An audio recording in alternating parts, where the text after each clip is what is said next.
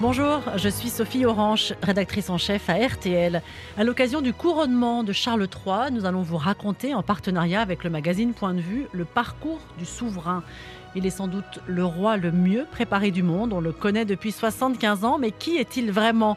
Sous les feux des projecteurs depuis sa naissance, Charles III ne s'est jamais beaucoup livré. Nous allons donc casser les idées reçues, vous faire découvrir un personnage mal connu. Bonjour Thomas Pernet. Bonjour Sophie. Tu es journaliste à Point de vue, partenaire de RTL donc hein, sur l'actualité royale. Et avec toi, nous allons nous intéresser au personnage principal de la vie de Charles, sa femme Camilla. Une histoire semée d'embûches qui a résisté à tous les obstacles. Camilla, coûte que coûte. Camilla, donc euh, la reine d'Angleterre, désormais épouse de Charles III. Thomas, évidemment, va commencer par le commencement. Quand et comment se sont-ils rencontrés? Alors tu sais bien, Sophie, que tous les mythes, toutes les grandes histoires d'amour commencent par une rencontre. Alors là, on n'a pas de scène de bal. hein. Souvent, c'est dans un bal, euh, le prince, la princesse. Euh, Il y a plusieurs versions. C'est ça qui fait le mythe aussi. C'est ça qui fait le mythe. Cette, euh, ce flou artistique euh, autour de la rencontre de ce couple. La plus répandue et peut-être la plus euh, médiatique, euh, c'est euh, l'idée qu'ils se soient rencontrés sur un match de polo. Tout le monde le sait, le prince Charles jouait au polo et, et Camilla, spectatrice du match, serait venue vers lui, marchant vers celui qui sera un jour le roi du Royaume-Uni, et elle aurait eu cette phrase Mon arrière-grand-mère était la maîtresse de votre arrière-arrière-grand-père. Ce qui est vrai en plus. C'est-à-dire que, pour faire un peu d'histoire sans être, sans être trop long, euh, le roi Édouard VII, l'arrière-arrière-grand-père de Charles III, a eu pour maîtresse Alice Keppel. On est au début du XXe siècle, et c'est en effet l'aïeul de Camilla. Alors il y a d'autres versions sur cette rencontre. hein. Ils pourraient s'être rencontrés euh, à un dîner, euh, entre amis. Ils auraient été présentés par Lucia Santa Cruz, qui est la fille de l'ambassadeur du Chili. Euh, Il y a plusieurs versions comme ça. En tout cas, on est au moment de l'été 71. Ça, la date, on est sûr. Lui, il a euh, 22 ans, elle en a 24. Tout à fait, deux Voilà. jeunes gens. Ça, on est sûr de la, enfin, l'année en tout On cas. est en tout cas sûr de la période. Ils sont très jeunes l'un et l'autre. Certains disent que leurs familles sont même liées depuis le XIe siècle. Donc voilà, là, on est entre gens de la même société, de la même lignée, de la même aristocratie. Euh, il n'y a pas de mélange des sangs. Non, et c'est pour ça que souvent on entend que si Charles n'a pas pu épouser Camilla, c'est parce qu'ils n'étaient pas du même monde. Et ça, c'est une idée reçue qui est fausse. Et merci pour ce podcast qui nous permet de rectifier certaines choses. Alors, Camilla, c'est vrai que c'était pas Diana. Diana euh, Spencer, fille du comte Spencer, c'est la haute aristocratie britannique. Camilla, on n'est pas et c'est pas lui faire un- injure euh, dans ce niveau-là. Euh, néanmoins, euh, son père était un, un héros de la guerre, Bruce Chand. Euh, sa mère était la fille d'un baronnet. On est sur la haute société. Et puis une société qui, en effet, se fréquente. À l'époque, ces jeunes gens se connaissent et leurs parents se connaissent. 71, est-ce qu'on peut parler d'un coup de foudre entre eux? En fait, c'est physique presque. Ça Ouh. aussi. Oui, oui, oui. On dirait c'était chaud. C'était chaud. Il y a une connexion immédiate qui est aussi intellectuelle. C'est-à-dire que ces deux-là, si on écoute les témoignages de leurs amis de l'époque, ils ont tout de suite ri ensemble. Et Dieu sait que l'humour est important pour l'un comme pour l'autre. Et oui, il y a une, forme de fusion qui se fait dès le début. C'est le coup de cœur. C'est la grande rencontre amoureuse. Ils se côtoient après plusieurs fois, ils se rencontrent, on sent qu'ils s'apprécient. Euh, néanmoins, ils ne se marient pas. Non, parce que le grand problème de Camilla, à l'époque, au-delà du fait que peut-être a-t-elle peur euh, de ce que ça pourrait représenter, peut-être n'est-elle pas sûre de ses sentiments, etc., c'est qu'elle n'est plus vierge. Et dans les années 70, un futur roi ne peut épouser qu'une vierge. Ça paraît comme ça absolument euh, moyenâgeux, mais c'était le cas encore. Et Diana, elle, qui était une très jeune femme, était encore vierge, d'autant que Camilla était amoureuse d'un autre homme aussi.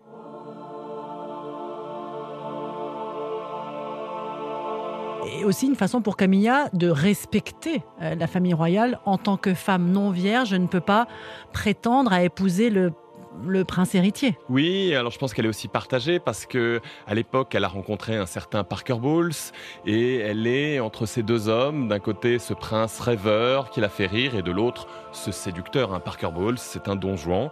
D'ailleurs, il va pas s'en priver pendant son mariage. Elle va beaucoup en souffrir. Elle va beaucoup en souffrir. Et finalement, c'est alors que Charles est à l'autre bout du monde, euh, officier de Navy, qu'il apprend dans les journaux, et ça aussi c'est c'est l'histoire, mais c'est certainement vrai, que Camilla va épouser Andrew Parker Bowles, et donc que la femme qu'il aime, et qu'il aime désespérément, et qu'il n'a pas osé certainement demander en mariage, va choisir une autre vie. Et là, nous sommes en 1973, donc deux ans après cette euh, fameuse rencontre. Donc chacun va vivre sa vie. Camilla, de jeune épouse, et, Charles, toujours célibataire, à la recherche de son épouse. Alors oui, et non. C'est-à-dire que quand vous avez rencontré quelqu'un que vous avez dans la peau, euh, vous ne le lâchez pas comme ça. Et il est vrai, il se dit que c'est de là, après bien sûr la déception, après la peine, renoue sont très très amis. Sont-ils plus qu'amis? C'est probable. Pareil, difficile de le savoir euh, avec exactitude. On le jamais. Non, on ne le saura jamais. Néanmoins, c'est de notoriété publique. Euh, Andrew Parker Bowles, lui, ne se prive pas de tromper son épouse. Est-ce que son épouse fait de même avec le prince de Galles? Il y a quand même un indice, Sophie. À partir de ces années-là, euh, Madame Parker Bowles, Camilla, n'est plus invitée à Buckingham. Certainement, la reine se doute de quelque chose. Les années passent et Charles finit par rencontrer Diana. Et finalement, c'est elle qu'il va épouser. Un mariage d'amour au départ, qui après finira très très mal, avec Camilla, euh, qui est toujours là. Et Camilla est invitée au mariage euh, de Diana et de Charles. En fait, Camilla, peu importe ce qui se passe dans la vie de Charles, est la partie non négociable de cette vie c'est très dur. C'est certainement très dur pour, pour, pour Diana. On va pas parler de Diana et s'étendre sur Diana parce que je sais que c'est l'objet d'un autre podcast. Mais je pense que Charles a aimé son épouse, Diana, et qu'il a voulu être ami, garder Camilla, qui était sa confidente. Il n'y avait pas grand monde auprès de qui il pouvait se confier. Il aurait pu, il est vrai, se confier auprès de son épouse, mais ces deux êtres-là ne se comprennent pas, n'ont pas le même âge, n'ont pas les mêmes goûts. Et Camilla, elle prend cette place de confidente il est tellement difficile, qui plus est a posteriori, de jeter la pierre. Et d'ailleurs, les, Britanniques et les tabloïds ne se sont pas gênés pour le faire. Néanmoins, il y a encore entre eux cette fusion, ce besoin au moins de partager au téléphone régulièrement, ce sera parfois à leur dépens, et, d'être ensemble. Et, j'ai envie de dire, peu importe le côté charnel, je suis pas là pour défendre l'infidélité, mais quand vous trouvez votre âme sœur, vous la gardez, vous essayez de la conserver auprès de vous toute votre vie, et c'est ce qu'a fait Charles. D'autant que Camilla vit pas un mariage très heureux non plus de son côté. Euh, Camilla et son mari étaient invités au mariage de Charles et Diana pour des raisons familiales. Le mari de Camilla est un ami, euh, enfin via la reine, sa mère, etc. Donc leur présence se justifie aussi par les liens qu'ils ont en général avec la famille royale. Et par le poste qu'occupe euh, Andrew Parker Bowles, qui est officier au sein de la maison royale. On va quand même entendre une phrase cinglante de Diana que tout le monde connaît quand on l'interroge, quand toute cette histoire s'est terminée, sur son mariage avec Charles. Voilà en quelques mots cinglants comment elle qualifie la présence-absence de Camilla. Do you think Mrs. Parker Bowles was a factor in the breakdown of your marriage? Well, there were three of us in this marriage, so it was a bit crowded. Nous étions trois dans ce mariage. Oui, on est en 1995. C'est la très célèbre interview donnée à l'émission Panorama sur la BBC. Tonight on Panorama, the Princess of Wales. Nous étions trois dans ce mariage, c'est vrai. Et pourtant, ça n'en fait pas un ménage à trois. Un ménage à trois, il faut qu'il y ait une entente, il euh, faut qu'il y ait une complaisance. C'est pas du tout le cas de Diana. Rappelez-vous, les années 90, ce sont les années de la guerre des Galles, comme on, comme on, appelle cette période, une guerre terrible entre deux personnes qui sont censées s'aimer. Euh, donc, il n'y a, jamais eu d'entente là-dessus j'ai envie de dire, c'est bien normal de la, de la part de Diana. Bien sûr, euh, nous étions trois dans ce mariage, a beaucoup choqué les Britanniques. On découvre ça, c'est-à-dire que Camilla Parker Bowles, c'était une inconnue jusqu'en 92, 93, il y a l'affaire du Camilla Gate, euh, mais c'est devenu la, la sorcière, la méchante de l'histoire. Et c'est normal.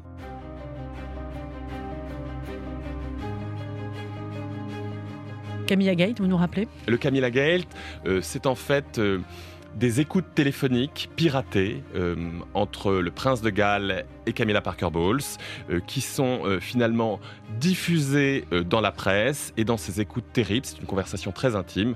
Le prince de Galles, c'est rentré dans l'histoire malheureusement pour lui, malheureusement pour eux, dit à Camilla que Camilla lui manque tellement qu'il aimerait être dans sa petite culotte et être un tampax forcément, c'est terrible et ça a été terrible, bien sûr, pour sa propre popularité.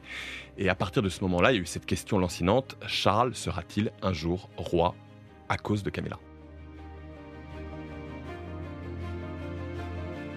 Charles et Diana divorce et là une nouvelle histoire s'écrit. Quand on dit que c'est une histoire d'amour coûte que coûte, euh, là on y est vraiment, c'est-à-dire la patience de Charles qui a réussi à reconquérir Camilla. Est-ce que ça a été difficile? On va l'expliquer ensemble. Mais en tout cas, est-ce que cette, cette femme, son amoureuse, s'impose à nouveau dans sa vie et, et intègre la famille royale Alors il y a le divorce de Charles et Diana, mais le pire pour tout le monde, pour toute cette famille, bien sûr, c'est le terrible drame de la mort de Diana en 97. C'est terrible pour les enfants, c'est terrible pour Charles aussi, parce que malgré tout, il commençait après le divorce, à, à, reconnecter avec son épouse et les choses allaient beaucoup mieux entre eux, comme quoi parfois quand on se sépare ça va beaucoup mieux et tant mieux.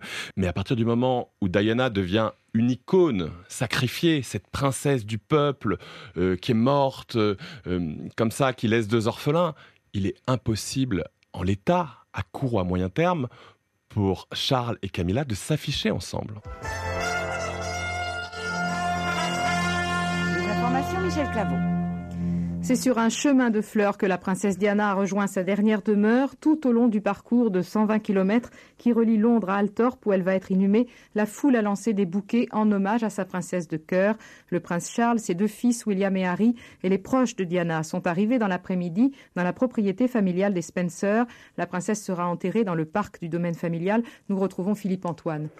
Oui, le cercueil de Diana est arrivé ici il y a un peu plus de 20 minutes, une longue Rolls noire où l'on pouvait apercevoir le cercueil recouvert du drapeau de la famille royale sur le toit du fourgon, des fleurs lancées par la foule tout au long du convoi. La voiture s'est ensuite engouffrée dans la propriété familiale à travers un portail noir, gravissant lentement la colline pour accéder au château. À cet instant, dans la foule très nombreuse, assez peu d'applaudissements, mais un mouvement, des regards pour accompagner la princesse vers sa dernière demeure. Diana reposera, vous l'avez dit, au milieu d'une île, l'île ovale, entourée d'un lac artificiel dominé par des arbres centenaires plantés par la famille, des arbres magnifiques, des cèdres, des chênes et des marronniers. L'inhumation est strictement privée, rappelons-le. Personne ne sait ce qui se passe maintenant à l'intérieur de la propriété.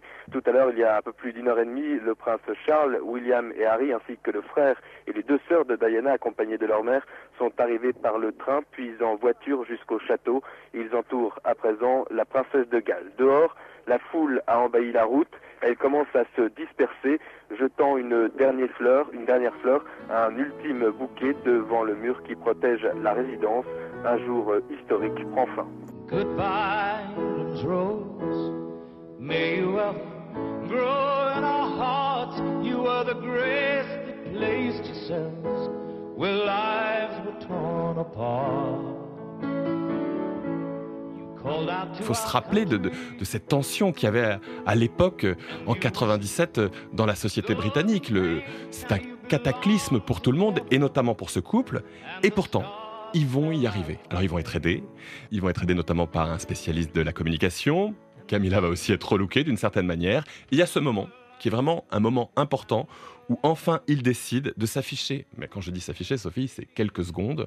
On est le 28 janvier 99. Il y a une réception qui est donnée à l'hôtel Ritz, euh, qui est un, hôtel chic, où la sœur de Camilla, Annabelle, fête son anniversaire. Et là, les médias, les photographes notamment, ont cette information bien sûr, elle est distillée par euh, Clarence House, les équipes du Prince de Galles. Venez, venez devant le Ritz parce que Charles et Camilla sortiront ensemble et prendront la voiture ensemble. Ça nous paraît anecdotique, à l'époque, c'est presque une affaire d'État. Ils sortent ensemble et ils partent ensemble et on comprend vraiment qu'on est dans un début d'officialisation. Il y a encore quelques personnes à convaincre. Et parmi ces personnes, il y a bien sûr la reine Elisabeth II, et là aussi, c'est pas gagné. D'autres personnes à convaincre, ce sont les enfants du prince Charles, William et Harry, qui évidemment voient avec beaucoup euh, de colère l'arrivée de Camilla dans la vie de leur père, même, même s'ils ne sont pas dupes de tout ce qui s'est passé pendant toutes ces années. Je vous propose d'écouter ce qu'en disait Harry lors de son interview à, CBS, qui est diffusé aussi euh, sur M6, lors, lors de la sortie de son livre Le suppléant, livre sorti en France chez Fayard. Voilà comment Harry parle de sa belle-mère au moment où il comprend que son père et Camilla vont se marier. Elle était la méchante. Elle était la troisième personne du mariage. Elle devait réhabiliter son image. Vous et votre frère avez tous deux demandé directement à votre père de ne pas épouser Camilla? Oui. Pourquoi? Nous pensions que ce n'était pas nécessaire. Nous pensions que cela causerait plus de mal que de bien et que s'il était maintenant avec sa femme, c'était sûrement suffisant. Pourquoi aller aussi loin quand on n'en a pas forcément besoin Nous voulions qu'il soit heureux et nous avons vu à quel point il l'était avec elle. À l'époque, c'était donc bon. Vous avez écrit qu'elle avait lancé une campagne dans la presse britannique pour ouvrir la voie à un mariage. Et vous avez écrit Je voulais même que Camilla soit heureuse. Peut-être qu'elle serait moins dangereuse si elle était heureuse. En quoi était-elle dangereuse? Parce qu'elle devait réhabiliter son image. Elle était dangereuse en raison des liens qu'elle tissait au sein de la presse britannique. Les deux parties étaient ouvertement disposées à échanger des informations et avec une famille fondée sur la hiérarchie et avec elle en passe de devenir reine consort, il y allait avoir des gens ou des corps qui allaient s'intéresser à elle. Et il y allait avoir des gens ou des corps laissés dans la rue à cause de cela. Qu'est-ce qu'il est violent cet extrait? Qu'est-ce que les mots sont durs? Terrible absolument terrible. On reste sans voix. Il y a plusieurs choses dans, dans, ce long extrait. Alors, déjà, le prince Harry, il pense un peu ce que tout le monde pense, ou du moins une majorité de Britanniques. Et d'ailleurs, le couple Charles et Camilla, c'est une longue acceptation. Et ce sont comme ça des résistances qu'on brise peu à peu. Donc l'idée que le prince de Galles puisse faire ce qu'il veut dans sa vie privée, mais surtout qu'il n'épouse pas son ancienne maîtresse, c'est pas seulement euh, les beaux enfants de, de, Camilla qui, qui, ont cette idée, cette envie et, même cette peur qu'ils puissent faire au-delà. Donc, donc on, est là-dessus. L'opinion britannique est du même avis au départ. c'est elle la méchante. Tout à Camilla la méchante. Totalement la méchante. Après, il y a le cas Harry. Euh, vous savez que Harry est un jeune homme qui est aujourd'hui en rupture avec la famille royale, qui ne s'est jamais remis pas seulement de la mort de sa mère, mais de ses années de harcèlement que Diana a subi médiatiquement. Donc qu'il pense que Camilla soit la vilaine et qu'elle ait fait, parce que c'est ça le grand, la grande critique, qu'elle ait fait fuiter des histoires sur elle qui soient positives ou négatives sur d'autres membres de la famille royale pour euh, gagner la faveur des journalistes et reconstruire son image. Aujourd'hui, beaucoup de spécialistes en doutent, beaucoup d'experts en doutent. Euh, on n'est pas là pour savoir si c'est bien ou pas quand on est la future reine de parler à des journalistes, etc. etc. Néanmoins, ça n'enlève rien à la violence des mots et surtout euh, à la difficulté pour un enfant de voir son père, veuf, se remarier et d'une certaine manière, pardon de faire le psychanalyste que je ne suis pas, de remplacer sa mère. Et pourtant, ce mariage a bien lieu le 9 avril 2005. Il a fallu aussi convaincre euh, la reine, Elisabeth, qui a accepté que son fils se remarie, le futur roi. Charles, avez-vous pris la résolution d'être fidèle à votre épouse et de renoncer à toute autre femme tant que vous vivrez tous les deux C'est la résolution que j'ai prise avec l'aide de Dieu. Camilla, avez-vous pris la résolution d'être fidèle à votre mari et de renoncer à tout homme tant que vous vivrez tous les deux c'est la résolution que j'ai prise avec l'aide de Dieu. C'est très beau de voir d'abord le mariage civil euh, en la mairie de Windsor, qui fait presque un mariage de, j'ai envie de dire, euh, comme tout le monde, même si on, marie quand même le, futur roi. Et après, il y, a, une forme de bénédiction en, la chapelle Saint-Georges. La reine est là, tout le monde est là. William et Harry sont là. Et tout le monde a l'air très heureux, soyons très honnêtes. Il faut aussi euh, éviter de réécrire l'histoire, hein. il y a quand même des, des belles années. Ça n'a pas été facile de conquérir Élisabeth II. Néanmoins, Camilla réussit parce que Camilla, elle partage avec Elisabeth II euh, quelque chose qui est très important, une qualité qui est, parfois oubliée, c'est l'humilité. Ce sont deux femmes qui sont très très humbles. Et, Camilla, eh ben, elle est allée euh, prendre son sac à main, pardon de dire comme ça, faire des engagements officiels parce qu'on lui demandait de le faire. Alors c'était pas les plus médiatiques, c'était pas les plus glamour, mais au fin fond du pays de Galles, euh, des jours de pluie. Elle s'est peut-être pas intéressée aux, causes qui auraient pu la mettre en première page des tabloïds. Et ça, la reine, elle aime. Parce que qu'est-ce qu'aimait Elisabeth II C'est qu'on fasse le job. Et Camilla, elle fait le job. Et elle le fait très bien, disent ceux qui l'ont accompagnée. Elle a un contact facile, elle est sincère, authentique. Elle peut se mettre à genoux à hauteur d'enfant. Elle peut euh, réconforter une, femme violentée euh, qui pleure sur son épaule. Elle est drôle aussi, ça c'est très important. Euh, l'humour au, Royaume-Uni est important. Et, et, et puis surtout, pardon de le dire comme ça, elle supporte le roi Charles III dans, dans le sens supportive euh, anglais, mais aussi elle le supporte. C'est pas un homme qui est toujours facile et, elle le rassure. Et voilà euh, le vrai rôle, le vrai pouvoir de Camilla, c'est de rassurer. Élisabeth II a montré au monde que pour être un bon ou une bonne souveraine, il faut être bien épaulé. Et le grand pilier du règne, ça a été son époux, le prince Philippe. Donc, elle savait mieux que personne que pour que son fils puisse être à la hauteur de ses responsabilités de roi quand elle serait partie, quand elle, elle aurait poussé son dernier soupir, il lui fallait la femme qu'il aime à ses côtés. Et c'est pour ça qu'au-delà de l'affection qu'elle a portée euh, à Camilla, elle a autorisé ce mariage.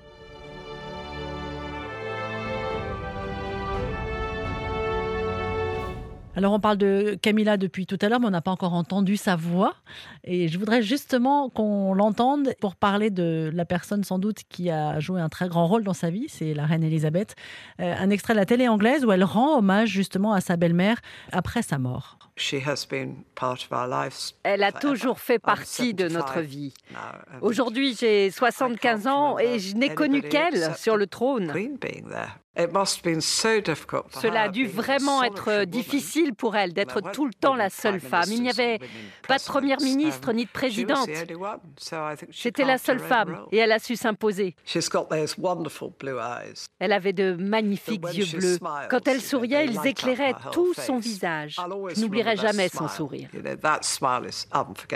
Que dommage, que de compliments pour sa belle-mère. Oui, et puis une certaine émotion. Et ça aussi, c'est très touchant d'écouter ça. C'est un message d'amour pas seulement à la reine Elisabeth II, mais à celle qui est la mère de, de son époux. Et elle avait ce sourire, elle avait ces yeux bleus magnifiques. Euh, ben, on a tous en tête le visage, le sourire de Elisabeth II avant sa disparition. Quel sera le rôle euh, de Camilla euh, Elle est déjà reine, mais en tout cas dans les années à venir, quel rôle va-t-elle jouer à part supporter, au sens anglais du terme, son, son mari, le soutenir et l'accompagner? Elle va prendre de plus en plus son envol. On dit déjà qu'elle fait un peu la révolution de palais à Buckingham en essayant de changer des choses. C'est vrai que par exemple, une anecdote qui va te faire rire, mais il paraît que quand tu étais invité à Sandringham ou à Windsor, euh, c'était un peu vieillot, voilà, un peu vieillot dans le décor et qu'elle voudrait quand même que ça soit un peu plus chaleureux. Donc elle va aussi euh, prendre euh, ce côté très maîtresse de maison, très first lady. Elle va s'imposer dans des causes qui lui sont chères, on l'a vu déjà dans, dans ses premiers déplacements. Et puis elle va essayer d'aider son mari à réunir la famille royale. Parce que le grand défi de Charles, c'est pas simplement de, de maintenir uni le Royaume-Uni, c'est de maintenir uni sa propre famille. Et elle l'a déjà fait à Noël, elle a réinvité Sarah Ferguson, elle essaye de mettre du, lien, de l'huile dans la machine. Et le grand défi aujourd'hui, c'est de ramener dans le giron familial Meghan et Harry. Quand on voit ce que Harry dit sur elle, il y a encore beaucoup de boulot, donc euh, elle a de quoi s'occuper pendant de nombreuses années. En tout cas, quand on voit les photos des deux, j'allais dire tourtereaux, tellement ils sont complices, ces photos ne, mentent pas. Voilà, ils ont 75, 77 ans, euh, leur regard ne trompe pas. C'est même un dans la vie. Hein. Regardez cette photo. Hein. Le but, c'est de trouver quelqu'un qui vous aime autant et qui vous regarde comme Charles regarde Camilla ou comme Camilla regarde Charles. Euh, oui, c'est une vraie histoire d'amour. Et moi, je pense que c'est une des plus belles histoires d'amour euh, du XXe et du XXIe siècle. C'est un peu comme Roméo et Juliette, mais au moins ça finit bien à la fin. Merci beaucoup Thomas Pernet, toujours le sens de la formule. Euh, journaliste au magazine Point de vue, le partenaire de RTL pour toute l'actualité royale. Vous pourrez réécouter ce podcast sur rtl.fr, sur l'appli RTL, sur le site de Point de vue et sur toutes les plateformes d'écoute.